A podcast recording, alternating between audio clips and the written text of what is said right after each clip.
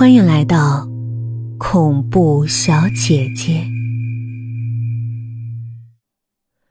街口有个食档，王鹏摸了摸口袋儿，钱包还在，死也要当个饱死鬼。王鹏有些绝望的心中，恨恨的想着：反正都是个死，总不能死还要空着肚子，临死前应该吃顿像样。王鹏站起来，看了一眼老头儿，心中不觉涌起一丝同情。老头儿，你饿不饿？今天我请你吃饭，去不去？老头抬头看了王鹏一眼，在黑暗中，那目光却是特别的亮。王鹏心中感到一些敬畏。他说不上来，为什么会对一个乞丐老头有这种感觉。老头从地上站了起来，顺手拿起他的青花大碗，夹在他的腋窝下，故自往前走去。王鹏不由得跟在了他后面。老头走进街口的食档，食档的老板正想出来吃喝。王鹏拿出钱，在手里晃了一下，老板忙把斥喝的话咕咚一声咽了下去。王鹏一口气要了十几个菜，叫老板拿上两瓶白酒。老头也不客气，打开一瓶白酒，一口气灌下半瓶，然后伸手从盘子里抓走一个大鸡腿儿，大口大口的吃了起来。王鹏也饿坏了。他学着老头的样子，大口大口的灌着酒，吃着菜。酒足饭饱，老头的脸上有点笑意，满足的拍了拍肚子。王鹏也吃得很饱，只是吃饱后的他，反而满脸愁容。看着衣袖上那一大片黑色的液体，王鹏不由得。长叹了一口气，老头向着王鹏看了一会儿，张口问道：“你那手臂上是咋一回事儿啊？”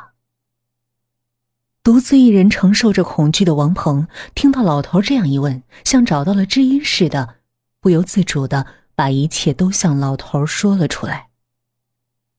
老头听完王鹏的叙述，神色凝重的对他说：“你把你的伤口给我看看。”王鹏挽起衣袖，露出伤口。他听见食档的老板发出一声轻嘘，老头却一把抓住王鹏的手臂，将脸凑近过去，仔细的看着王鹏的伤口。你中了蛊。老头对王鹏说：“蛊，你知道吗？”王鹏不知所措的摇了摇头。那只抓了你的猫，是被人专门饲养的，它身上。被养他的人下了蛊，这种蛊是可以通过人或是动物的体液来传播的。你就是被那只猫传染的。王鹏这时仿佛抓住了一根稻草，他定定的看着老头，直着嗓子问道：“你那？”你有办法可可以救我吗？他的声音里有止不住的颤抖。是，这不难。老头放开王鹏的手臂，求求求你，求你救救我！王鹏反过来抓住老头的手臂，用力的摇着。幸好，你这时遇上我，伤口还不算大。那张猫皮还包得住。老头拿开王鹏的手，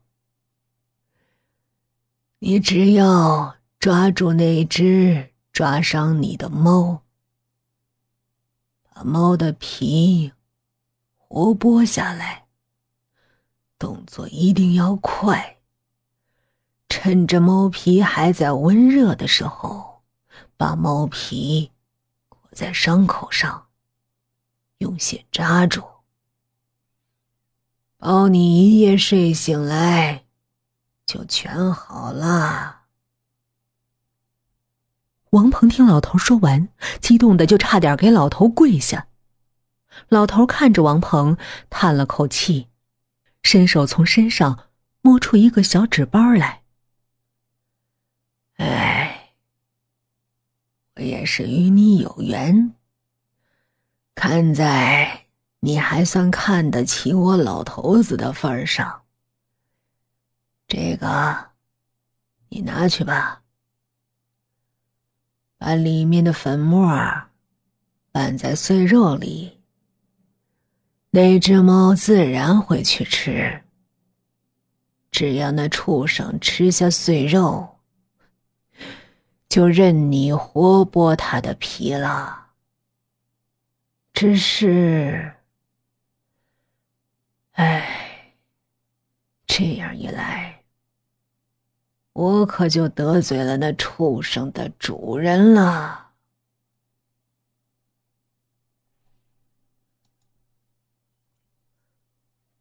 王鹏看着那只皮毛光滑的大猫，一时不知。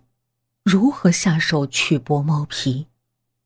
虽然那只大猫就软软的躺在地上，王鹏颤抖着举起手中的刀，向着大猫的身上挑去。那只大猫就在那时猛地睁开了眼睛，那两道眼光直直的瞪着王鹏，眼中充满着仇恨。那眼光里哪里是猫的眼光？分明就是人的眼光。王鹏一时间呆了，手中的刀咣当掉在了地上。那声咣当把王鹏从惊惧的状态中震醒过来。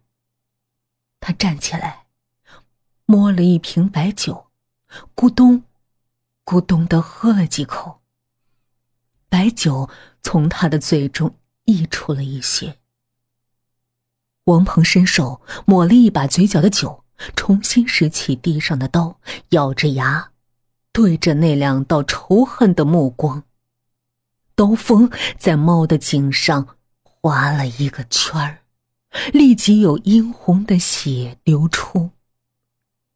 血是温热的，沾到了王鹏的手上，这反而激起了王鹏的勇气。顺着猫颈上的那道刀痕，他又从猫的肚子上竖划了一刀。丢掉手中的刀，王鹏用手一点儿、一点儿的剥开猫的皮。整个过程好像是一部无声的电影儿。猫半张着嘴，却一点声音也发不出。那两道像人一样的眼光，自始至终一直恨恨的盯着王鹏。血淋淋的猫皮被剥了下来，猫毛上也满是猫血。王鹏顾不上这一切，他把猫皮一下子敷在手臂上，那张猫皮。刚刚能把他手臂上的伤口敷住，